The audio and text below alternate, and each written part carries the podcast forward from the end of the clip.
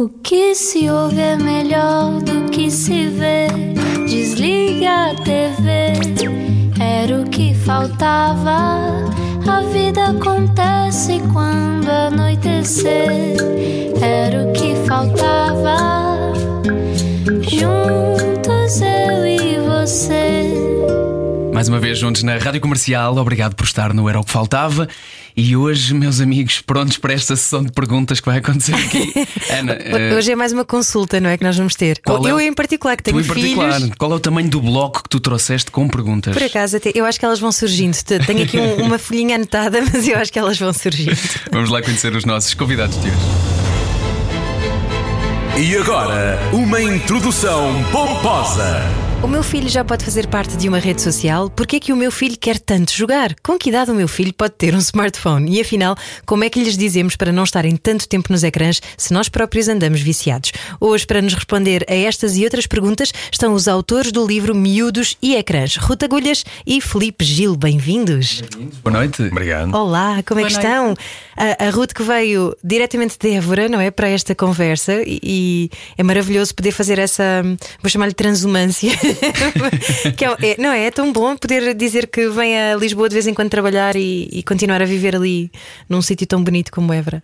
É, é um bocadinho ter o melhor dos dois mundos. E às vezes estás mais perto de, de Lisboa do que algumas pessoas que vivem perto de Lisboa. Sim, sim, sim. É o que todos os meus amigos de Évora dizem. Eu muitas vezes demoro o mesmo tempo de Évora à ponte e depois da ponte ao centro de Lisboa. É o mesmo tempo. Ui, pois em dias de trânsito, não é?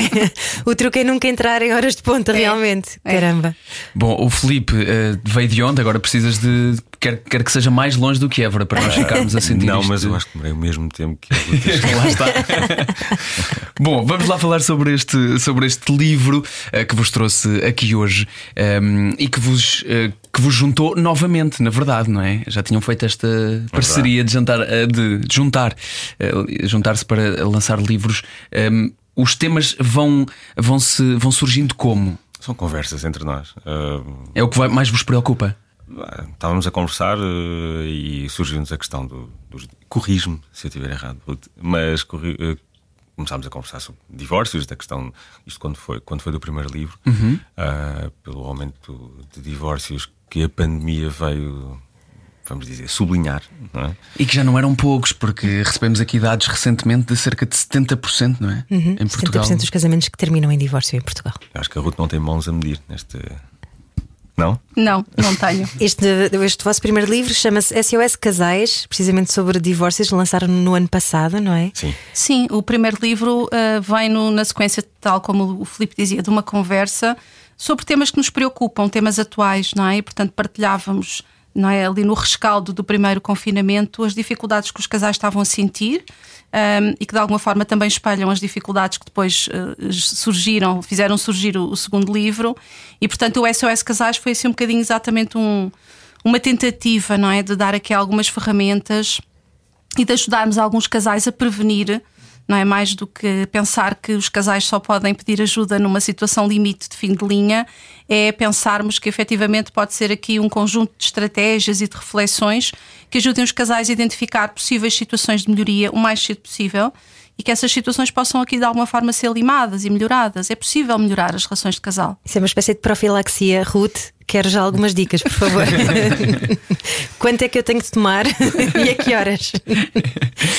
Este- estes miúdos e ecrãs estão diretamente ligados com. ahm, ou seja, são uma das razões pelo qual é preciso um SOS casais também?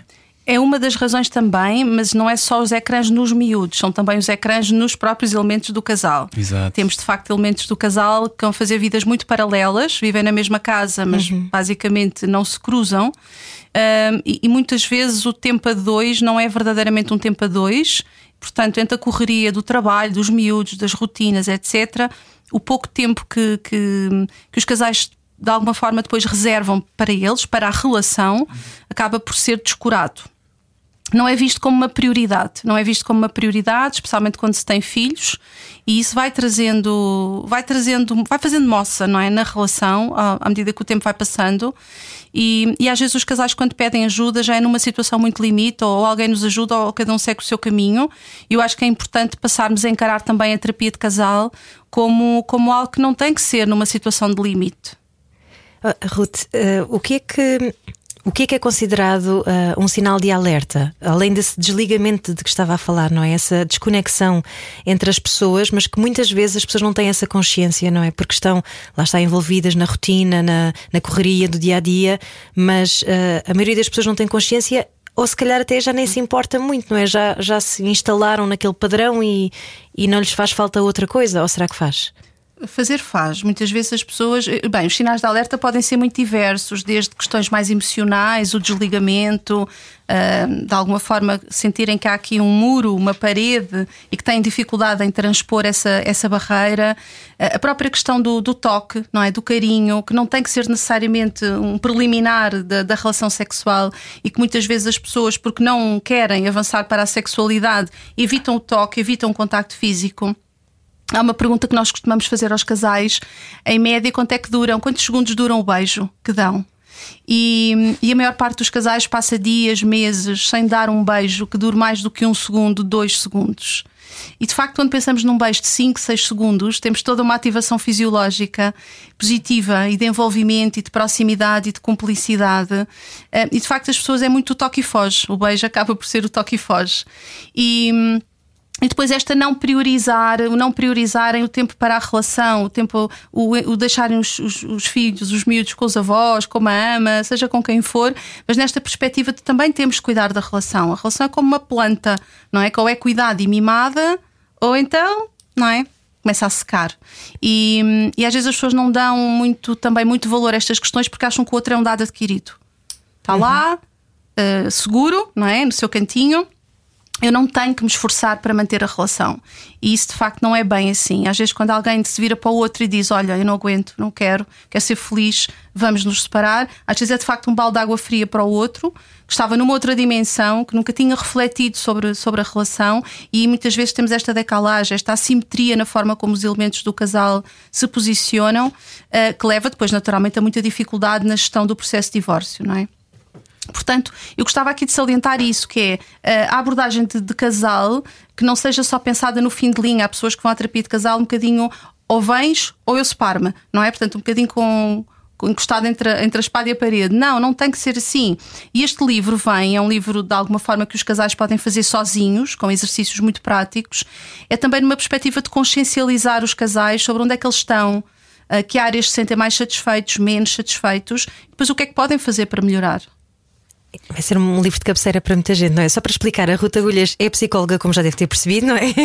E o, o Filipe Gil, que está connosco também, é quem, no fundo, desconstrói toda esta um, conversa, não é? Todos estes termos mais científicos, para depois eh, chegar a, a, de uma maneira mais fácil ao público. Sim, e, e também como, como eu sou jornalista, é a minha profissão. Uhum. O que nós fizemos, tanto para um livro como para o outro, foi. Fiz várias, muitas entrevistas. No primeiro a casais no segundo livro a crianças de várias idades e também a pais. Focando neste primeiro, neste primeiro no SOS Casais, hum, eu entrevistei vários casais, uh, uns que já estavam divorciados, outros que ainda estavam a viver em conjunto, para perceber. Uh, para, ou seja, eu reúno aqui depois matéria-prima para depois confirmar aquilo que a Ruth clinicamente e, e, e, em termos de psicologia depois vai vai dar caminhos e vai ajudar a quem lê o livro não só a contar a história, mas como forma de prevenção, como, como, como a Ruth falou agora há pouco. E foi muito interessante falar com estes casais que, uh, às vezes em separado, outras vezes em conjunto, um, em que eu daí tirei uma, uma ideia que o Covid, a pandemia, quando tivemos que viver em, em confinamentos, uh, a Ruth tem mais dados do que eu, mas disse-me às tantas numa conversa que as férias são sempre um catalisador de divórcios futuros, porque porque no dia a dia, no ramo-ramo do, dos dias, os casais dão aquele beijo de microsegundos e vão à sua vida, tratam dos filhos, tiverem filhos, etc. Um, e é nas férias que eles estão mais tempo juntos, 24 horas, quase sobre 24 horas. E isto depois vem exacerbar uh, alguns conflitos. Ora bem, quando nós estivemos em pandemia, tivemos 24 horas, são 24 horas, são 24 horas, são 24 horas, como todos nos lembramos. Com e todos isso, os extras psicológicos que isso, que isso ainda trouxe, é? Ansiedades, etc. E aquilo que eu, que eu consegui retirar destas conversas uh, foi que quem não estava bem, uh, a pandemia e, e estes confinamentos uh, veio, veio sublinhar que não, não estava no sítio certo. Ao contrário, quem, quem estava com uma relação equilibrada e que, obviamente, com algumas falhas, ninguém é perfeito, um, perceberam que, que estavam, estavam no sítio certo. Era ali que deviam estar, pelo menos uh, nos próximos tempos. A pandemia foi também uma altura, e voltando agora a este livro que vos trouxe cá hoje, eh, dos miúdos e ecrãs, foi uma altura em que não só miúdos, mas também adultos, eh, se colaram ainda mais do que o normal eh, aos ecrãs. Era uma forma de escape muito mais ativa ainda, porque tínhamos muito mais horas por dia, apesar de, de algumas pessoas continuarem as suas vidas relativamente normal em relação a trabalho, ou pelo menos do número de horas de trabalho. Ahm, mas segundo o que eu estive a ler, esta história dos ecrãs e dos miúdos e as adições, eh, não só dos miúdos, mas também dos adultos aos, ecrãs, já foi anunciada muitas vezes antes eh, como para nós como humanidade. Quando surgiram os jornais, foram anunci- foi anunciado como o demónio, assim como quando surgiu a televisão, assim como quando surgiu a rádio. Na verdade, sempre que surge uma coisa que eh, chega a tantas pessoas e que as pode tornar de alguma maneira ehm, viciadas naquilo, é anunciado como a próxima grande eh, maldade do universo. Eh, portanto, isto nem sequer, na verdade, é uma, é uma coisa muito nova para nós enquanto ehm, humanidade. O que é que nós conseguiram perceber durante a construção deste livro? O que é que nós tiramos dali? Porque é que é tão viciante e porque é que não conseguimos largar?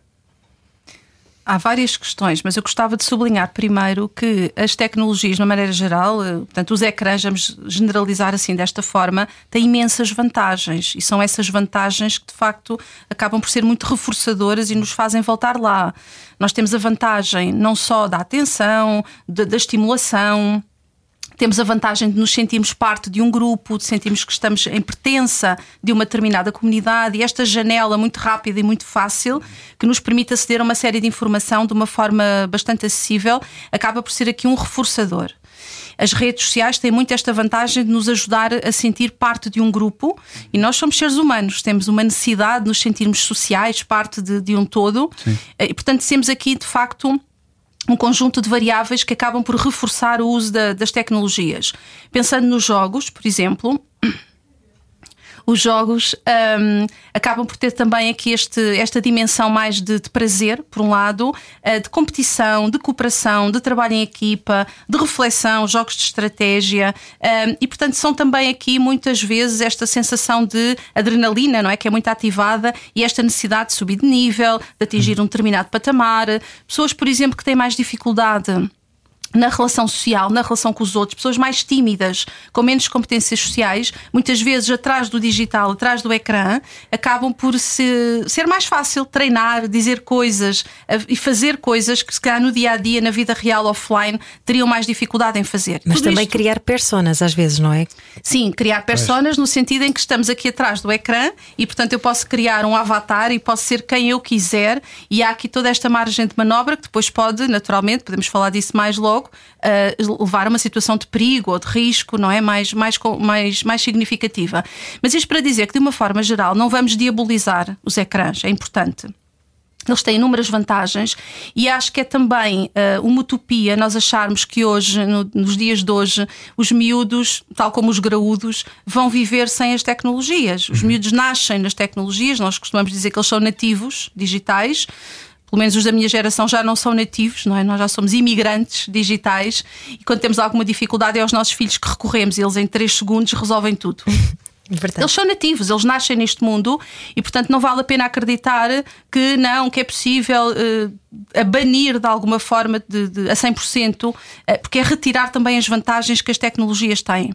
O problema é que nós temos aqui uma linha de fronteira entre o que é um uso saudável e depois o que é um uso excessivo ou patológico é uma fronteira cujas eh, é uma, é uma linha, não é? Cujas fronteiras não são muito claras e às vezes e acho que esse é o grande objetivo também deste livro. Mais uma vez, a tónica é na prevenção, eh, é ajudar os pais, os adultos, de uma forma geral, a perceber o que é que são sinais de alerta de que já possam estar uh, os filhos, em concreto, a não ter um uso saudável das tecnologias e o que fazer perante essas situações para, para evitarmos chegar ao limite, não é, da patologia.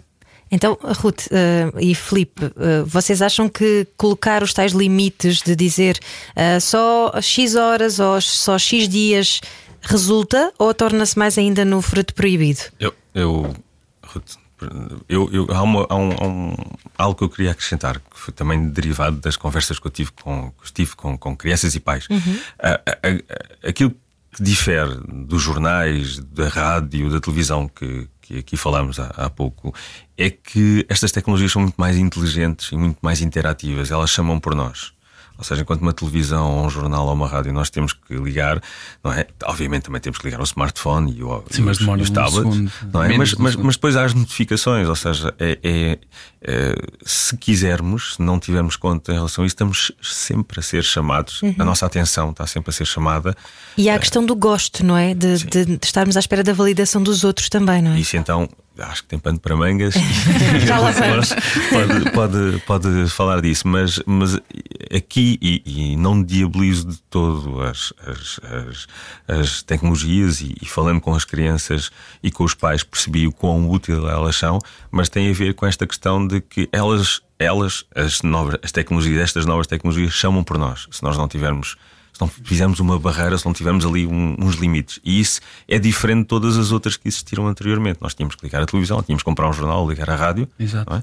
Então aqui basta termos o telemóvel ligado ao, ao tablet e se não tivermos contas, vai aparecendo as notificações, o like, o, o, e, e, se não seguirmos, parece que temos aquela fobia de não estarmos a seguir aquilo que está a acontecer. Pois é, que isso traz a, a, segunda questão, que é ao mesmo tempo que chamam por nós, se nós respondermos, criamos o hábito de que em determinadas alturas o que nós fazemos é aquilo. Primeira coisa que nós fazemos quando estamos numa fila durante mais de 10 segundos. Uhum. Acabamos de chegar a uma fila, temos 10 segundos, olhamos à volta, percebemos que vai demorar. Primeira coisa, sacar do telefone. Uhum. É quase inevitável. Aquilo passou a ser. Um, Alguém dizia no outro dia que, que passou a ser o nosso, o nosso companheiro de aborrecimento. Uhum. E isto torna-nos um, torna dependentes imediatos daquilo. E, e, e, quando se falava com pessoas nas filas? E quando Exatamente, se conversa era o que com, eu ia dizer. com pessoas, não é? Quantas pessoas conhecemos no comboio, por exemplo, claro. quando estamos a fazer Exato. uma viagem, não é? Sendo eu que há, uma, há aqui uma, uma, questão. Eu sou pai, tenho dois, dois filhos. Um, e noto, e agora já aproveitando aqui, se calhar, a Ruth, pedimos aqui uma, os três uma, uma consulta e um aconselhamento. Parece que esta geração, não sei se tem a ver com isto, isto não consegui percepcionar com o livro, mas tem alguma dificuldade em terem aborrecidas. Uhum. Não fazer nada para elas é uma coisa uh, que os assusta, enquanto nós, uh, vocês são mais novos que eu, mas crescemos ainda com um equilíbrio de estarmos aborrecidos, não sabemos o que fazermos e, e geralmente isso puxa pela imaginação e pela criatividade um, e o saber estar. Mas eu penso que esta geração, que é habituada a ter aqui as notificações sempre, tem alguma fobia, não sei se é a palavra certa, Ruth, em estar aborrecida, não saber. E, mas a responsabilidade disso é dos pais também porque Ups. têm muita dificuldade. Sim, temos que ser honestos, têm muita dificuldade em olhar para uma agenda dos miúdos. E nós temos miúdos com agendas que já superam as nossas. Pois é. Com atividades extracurriculares os dias todos, os desportos todos, fins de semana cheios, com explicações com isto, com aquilo. E há, parece que de facto também por parte, pela, da parte dos pais, esta dificuldade em aceitar que não ter nada para fazer é bom. Estarem aborrecidos, ainda bem, puxem pela imaginação, criem coisas, não é? Vão para a rua. Hoje em dia também, eh, como diz o professor Carlos Neto, não, é? os miúdos de facto estão presos em casa, presos dentro de quatro paredes, um miúdo sobe um baloiço e os pais gritam porque se vai magoar e porque vai esfolar o joelho.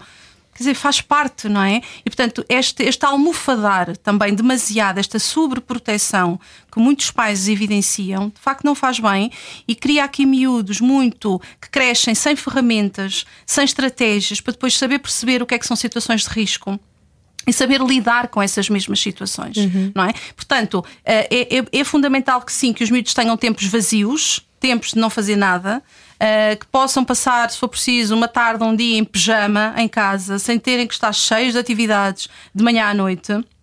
E que os pais aceitem que isso é saudável e que não tem que ser necessariamente um problema. Porque são os pais, muitas vezes, que entopem, passa a expressão, mas entopem a vida dos miúdos com atividades e com estimulação. E esta sobreestimulação acaba depois também por ter aqui um efeito perverso, não é? Temos miúdos depois com muita dificuldade também até em se focarem, em terem competências mais de atenção e de concentração, que é um dos grandes problemas o déficit que temos atenção, hoje, é? sim, da, parte das crianças. Esta dificuldade em desligar do telefone, em estar mais do que 3 segundos sem olhar. Como dizia há bocadinho, a questão dos likes e dos gostos, faz-se uma publicação, faz-se um um post imediatamente, dois em dois segundos, vai-se ver quantas visualizações tem, quantos seguidores tem, quantos likes tem. E muitas vezes numa fase muito precoce, não é? Em que eles ainda não construíram a personalidade deles e estão dependentes de, da validação dos outros. E todos sabemos que a adolescência, em particular, é aquele território horroroso em que nós só olhamos, ah, o que é que os outros vão pensar de mim? Algo que muitas vezes perdura no tempo, não é? Ad eterno. mas, mas ainda assim, são fases muito frágeis, muito vulneráveis, não é? E estarmos expostos a esse tipo de de validação dos outros transtorna também depois o desenvolvimento saudável de uma personalidade, Ruth? Pode ter aqui um impacto negativo em termos de autoestima, não é? E a nossa autoestima são aqui, é no fundo aqui um pilar importante, a forma como nós nos vemos. Claro que é importante um, aquilo que os outros nos dizem sobre nós, o feedback que temos dos outros, mas que isso não, não seja determinante da forma como eu me olho, não é? E se é problemático na adolescência, mais problemático é muitas vezes em miúdos ainda mais novos. Porquê? Porque temos miúdos que de facto têm acesso a redes sociais muito antes da idade Uh, para a qual elas estão pensadas. E que é qual? depende das redes. Não, depende das redes. Depende das redes sociais. Nós temos isso no livro, até exemplos de redes sociais aos 13, aos 16, enfim. A questão é que nós temos miúdos com 10, 11 anos que alteram a data de nascimento e os pais sabem isso para poder ter, por exemplo, um Instagram, não é? Que no Facebook, como eles dizem, é para os velhos, mas uh, o Instagram não é.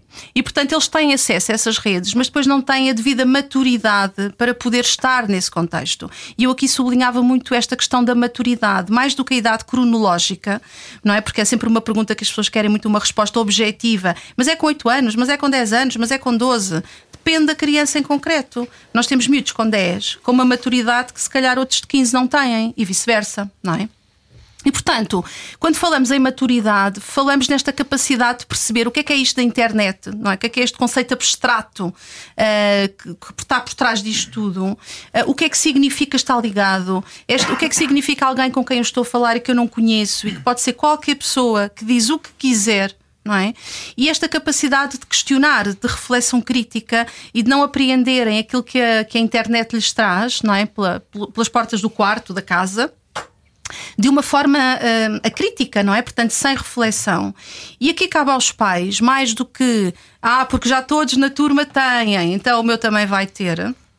E sabemos que há essa pressão, nomeadamente quando eles vão para o quinto ano, ali por volta dos 10 anos.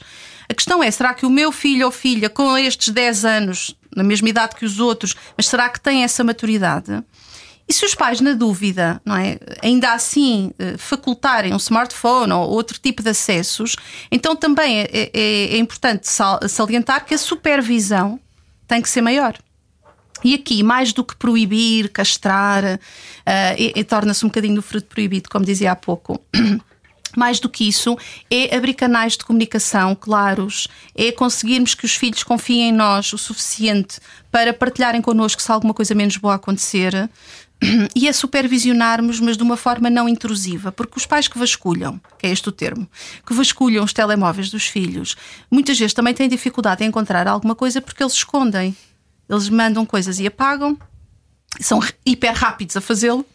Um, eles têm contas paralelas. Os pais dizem: Ah, eu sigo o meu filho no Instagram, eu vejo o que ele publica. Não, não vê. Vê aquilo que ele quer que você veja, não é? Na conta X, quando ele tem uma conta paralela. São, pois claro. Portanto, é mais do que isto, de que andar atrás, não é? Nesta perspectiva de castradora, é criar aqui um clima de confiança e é as pessoas falarem sobre os assuntos, não é? Essa partilha que tu falaste é uma coisa muito interessante um, e, que, e que no outro dia Bem, há uma, uma, mulher incrível, já aqui falei algumas vezes dela, chama-se Brené Brown e ela fala muito sobre a questão da vulnerabilidade. E no outro dia deu uma palestra acerca de vulnerabilidade e tecnologia associada, em que ela dizia que existe muito esta ideia de que os jovens partilham muitas coisas nas redes sociais, ou seja, que são muito que aparentemente são muito vulneráveis, porque fazem muitos vídeos a falarem sobre como é que se sentem, sentem ou escrevem como é que se sentem, mas na verdade o que ela diz é se for através de um ecrã, se for através de um sistema qualquer que impede que seja olhos nos olhos olhos com outra pessoa, isso não é verdadeira vulnerabilidade. E não só isso afeta as relações sociais entre eles, como também entre os pais para criarem essa tal confiança. E já a seguir temos de falar, continuar a falar sobre isto, esta relação às vezes difícil, não só de miúdos e ecrãs, o nome do livro que a Ruth e o Felipe eh, trazem aqui hoje, mas também de adultos e ecrãs. Fique connosco na segunda parte do Era o que Faltava. Está com pressa para sair, mas ainda estamos a meio? Era o que faltava. Estas e outras conversas em radiocomercial.ol.pt. Obrigado por estar no Era o que Faltava da Rádio Comercial. Hoje já conversa com Ruth Agulhas e também Felipe Gil acerca do seu novo livro Miúdos e Ecrãs. E falamos aqui há pouco sobre exposição, vulnerabilidade, partilha. É possível fazer uma verdadeira exposição e partilha e, e chegar ao nosso epicentro da vulnerabilidade através de um ecrã? Ou isto só dá para fazer olhos nos olhos? Depende um bocadinho daquilo que as pessoas também, da forma como as pessoas percepcionam esta, esta questão da vulnerabilidade. Porque, se por um lado temos o ecrã pelo meio e perde-se aqui o contacto visual, um, a, subtileza não é, do não verbal, e nós comunicamos muito verbalmente, mas acima de tudo não verbalmente, e de facto o presencial, o face a face, o toque, são formas de comunicação imprescindíveis. Uhum e muito ricas, não é? Que nenhum ecrã substitui. Isto, Por... dá, isto dá para os dois lados, agora que estou a pensar sobre o assunto. Não só a partilha de coisas muito uh, íntimas nossas e de tal vulnerabilidade, mas também o contrário, que é pessoas que ganham um boost de confiança, não se sabe vindo de onde, que dizem coisas que jamais diriam em público ou frente a frente nos olhos com alguém, extremamente agressivas também. Sim, sim, sim, sim. Podemos ter aqui alguém que atrás do ecrã se sente aqui uma confiança em uma vontade e, e se abre e, e, partilha coisas que jamais faria numa, numa relação offline.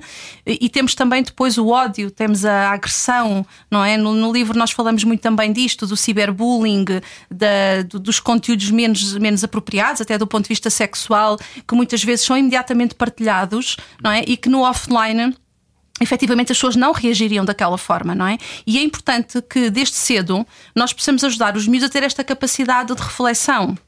Eu costumo fazer com os miúdos um jogo, que é um bocadinho um jogo de semáforo, não é? Que dá para todas as idades, e ajudá-los a perceber um bocadinho em termos das cores, não é? E, e, diríamos que o verde são os conteúdos que podem ser públicos, não é? Aquela informação que eu posso partilhar com qualquer pessoa, qualquer pessoa pode vir a ter acesso. O amarelo é algo mais privado e o vermelho é algo mais íntimo. E que quando façamos uh, uma publicação, um post, um vídeo, seja o que for, ou quando dizemos alguma coisa, pararmos um bocadinho para pensar: isto que eu vou dizer ou isto que eu vou partilhar é de que cor? Será que eu quero que uma informação vermelha minha fique na net para todo sempre? Porque uma vez na net, para sempre na net. Sim. Será que eu, no offline, diria isto à pessoa? Isto é agressivo? Uh, então vamos tentar perceber se há regras, não é? Nós falamos em etiqueta. Se há regras de etiqueta cá fora, se nós ensinamos os nossos filhos a ir ao parque, a esperar pela vez para subir do baloiço e para descer, a ajudar o amiguinho que caiu, ensinamos a atravessar a passadeira, ensinamos as regras de segurança na praia para não se perder, etc. Também é importante ensinarmos desde cedo as regras de segurança e de etiqueta na internet.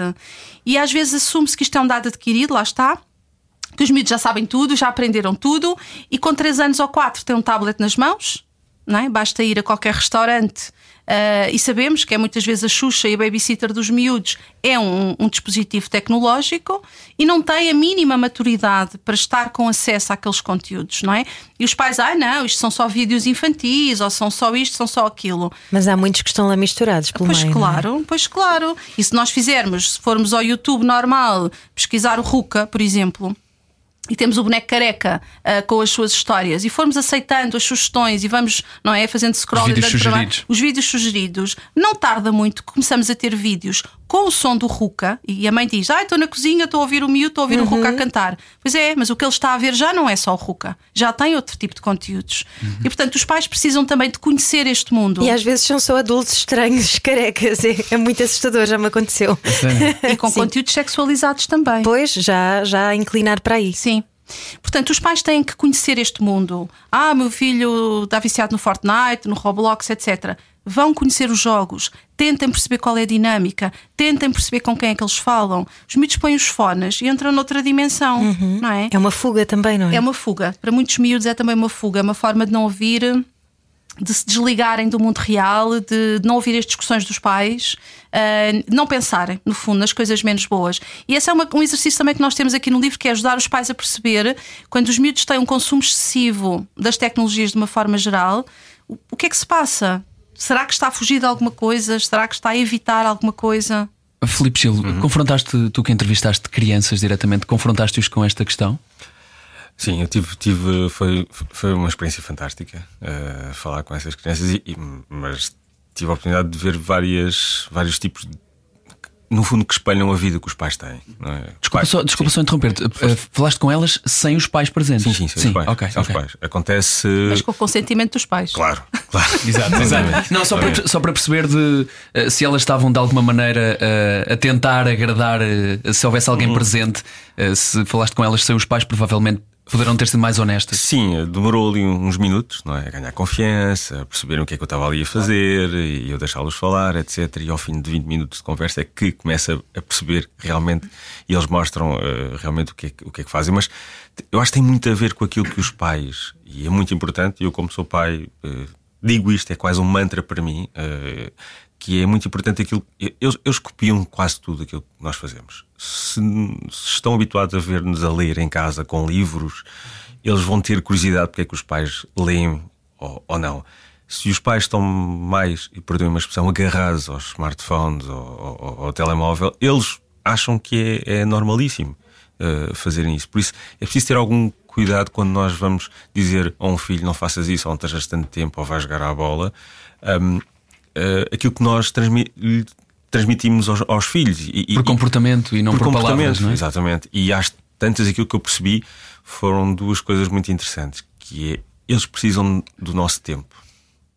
Parece que nós não temos tempo hoje em dia e com as profissões que temos e com 500 mil coisas que fazemos e que queremos fazer e ao mesmo tempo depois, como a Ruth disse, colocamos as crianças também com 500 mil uh, atividades, mas eles precisam da nossa atenção, precisam de paremos 15 minutos e vamos desenhar com eles. Se, eles gostarem de desenhar, ou que vamos passar uma tarde a jogar a bola uma hora, basta uma hora, não é preciso tirar, é uma hora. Uhum. Quer dizer, uma hora demorei eu a chegar aqui ao estúdio, dentro do carro. E deixa-me só fazer um parênteses que é os meus, quando nós estamos nessas atividades e eu saco do telefone para tirar uma uhum. fotografia, eles zangam-se comigo. Sim, sim. Não quero, mãe, não quero fotografias. Eu, ok. há, há, aqui outra questão um, que eu acho que é interessante perdoem-me estar aqui a, a, a, sublinhar aquilo que eu acho que é interessante, mas uh, pegando um pouco nos dois livros, que é uh, a questão dos pais separados. Muitas vezes os pais separam-se e, e, e, já se calhar tinham uma vida uh, com conceitos diferentes, por isso é que se calhar separaram, mas é um. É, é, fica difícil. Eu acho que as crianças aprendem facilmente, mas eu aconteceu, aconteceu falar com crianças que tinham pais que eram completamente viciados, entre aspas. Não era assim que eles diziam, mas notava-se em tecnologias e outros, e, ou a mãe ou o pai, ou outra parte do casal que não eram. E a criança vivia ali naqueles dois mundos. Mas eu percebi, obviamente, que eles de alguma forma estão ávidos da nossa atenção. Uh, e isso para mim foi também uma, um, um, realizar de que, ok, eu se calhar em casa uh, tenho que lhes dar mais atenção, não posso estar sempre a reclamar que não estejam sempre a ver telemóvel, não estejam sempre a jogar, mas se calhar enquanto dizer isso e, e ir desenhar com uns e jogar a bola com outros. E, então esta, esta adição pode ser também às vezes uma chamada de atenção? Pode, pode. Uh, pode ser uma chamada de atenção porque nós temos de facto muitos pais também que ao estarem tanto tempo ligados acabam por se desligar da relação. Uhum. E é importante este ligar uh, não é só o, o cuidar, o funcional, o dar banho ou fazer o jantar, é termos aquele tempo para podermos estar simplesmente a desfrutar do outro, a sentir o outro. Um, nós no livro temos uma sugestão de um, de, um, de um, exercício na caixa de ferramentas que é o tempo especial. Porque de facto os pais queixam-se que não têm tempo, é sempre uma correria, mas para o chamado tempo especial não precisa ser assim tanto tempo, às vezes 15 ou 20 minutos com a criança, em que a criança percebe que nós paramos não é? Desligamos do resto e estamos focados naquela interação, isso é extremamente gratificante. E podemos estar a utilizar esse tempo especial enquanto se dá o banho à criança e podemos estar a levá-los à escola e em vez de estarmos, peço desculpa, com a rádio ligada no carro, nós gostamos, eu adoro, mas às vezes é bom desligar um bocadinho e ouvir e falar com o que está sentado no banco de trás, porque às vezes este ruído, estamos a jantar e está a televisão ligada. Uhum. Não acontece lá em casa. E ainda bem, há muitas horas e hoje em dia temos canais só de notícias, podemos ver as notícias a qualquer hora, não é como há não sei quantos anos atrás que era só às 8 uh, e não dava para andar para trás, não é? Portanto, não neste momento podemos ver outro telejornal qualquer e aquele momento que às vezes é o único momento em que as pessoas se sentam e estão juntas e podem conversar um bocadinho sobre o que é que se passou. E aqui também é importante que os pais contrariem às vezes aquela tendência de querer saber, é tipo interrogatório, então, como é que foi o teu dia, o que é que fizeste, e normalmente os miúdos respondem o quê? Normal, tudo bem, é a resposta. Os pais ficam frustradíssimos. ficam frustradíssimos. Mas é porquê? Porque é intrusivo esse tipo de perguntas ou porque é constante? É, é, são as duas coisas. É preferível não fazer tantas perguntas ou fazer perguntas diferentes. Dizer assim: olha, uhum. conta uma coisa mais divertida que fizeste hoje. Olha, se tivesses que dizer assim, quatro coisas mais chatas que hoje aconteceram na escola, o que é que seria? Uhum. Uh, e falarem também do nosso dia, não é? Olha, hoje aconteceu uma coisa, a mãe irritou-se com isto ou com aquilo, depois como é que resolvi, como é que não resolvi. Nós sermos também modelos de partilharmos. Lá está é? o exemplo que eu, que eu é, falava também. Que os miúdos aprendem muito por aquilo que nós dizemos, mas acima de tudo por aquilo que observam, não é? E nós não somos muitas vezes bons exemplos. Deixa-me perguntar-te uma coisa, agora que, que me estava a vir à, à cabeça esta situação que é. Uh, há, há não muitos anos foi uh, proibido, foi um escândalo, um programa de televisão uh, que se chamava Super Nanny em que hum. eu não sei a tua opinião específica sobre isto, mas. Minha opinião até é pública, porque Pronto, eu okay. representei a ordem dos psicólogos okay. nesse processo. Mas houve uma, houve uma questão que é que fica inerente a isto, que é nem todos os pais devem sentar com muita facilidade esta ideia de que um, se, se há, há, pessoas que podem dizer ou sugerir como é que eles devem exercer a sua parentalidade. É difícil mudar esta questão nos pais. Dizer-lhes como exercer esta parentalidade positiva que tu falas, em que é preciso impor limites, eles sentem resistência em relação a isto? A maior parte das vezes os próprios pais são os primeiros a pedir ajuda. Porque, porque não estão sabem, desesperados. Estão desesperadíssimos e eh, alguém me dê ferramentas, alguém me dê estratégias, alguém me diga alguma coisa. Mas o problema é que às vezes, ou diria muitas vezes, os pais estão à espera de, de coisas milagrosas. Olha, toma lá um comprimido, dá ao menino e ele fica Exato. bem comportado.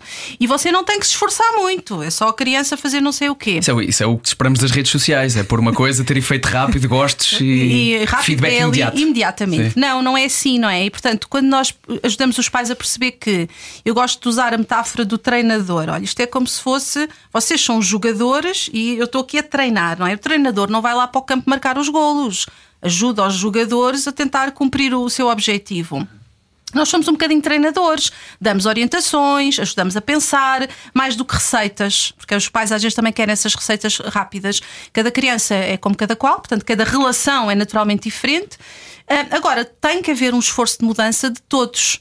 E às vezes isto é que é difícil de encaixar para alguns pais. Uhum. Que acham que levam o miúdo ao psicólogo, o psicólogo trata e eu, não, eu pai ou mãe, não tenho que me esforçar. Não tenho que fazer mais nada. Pois.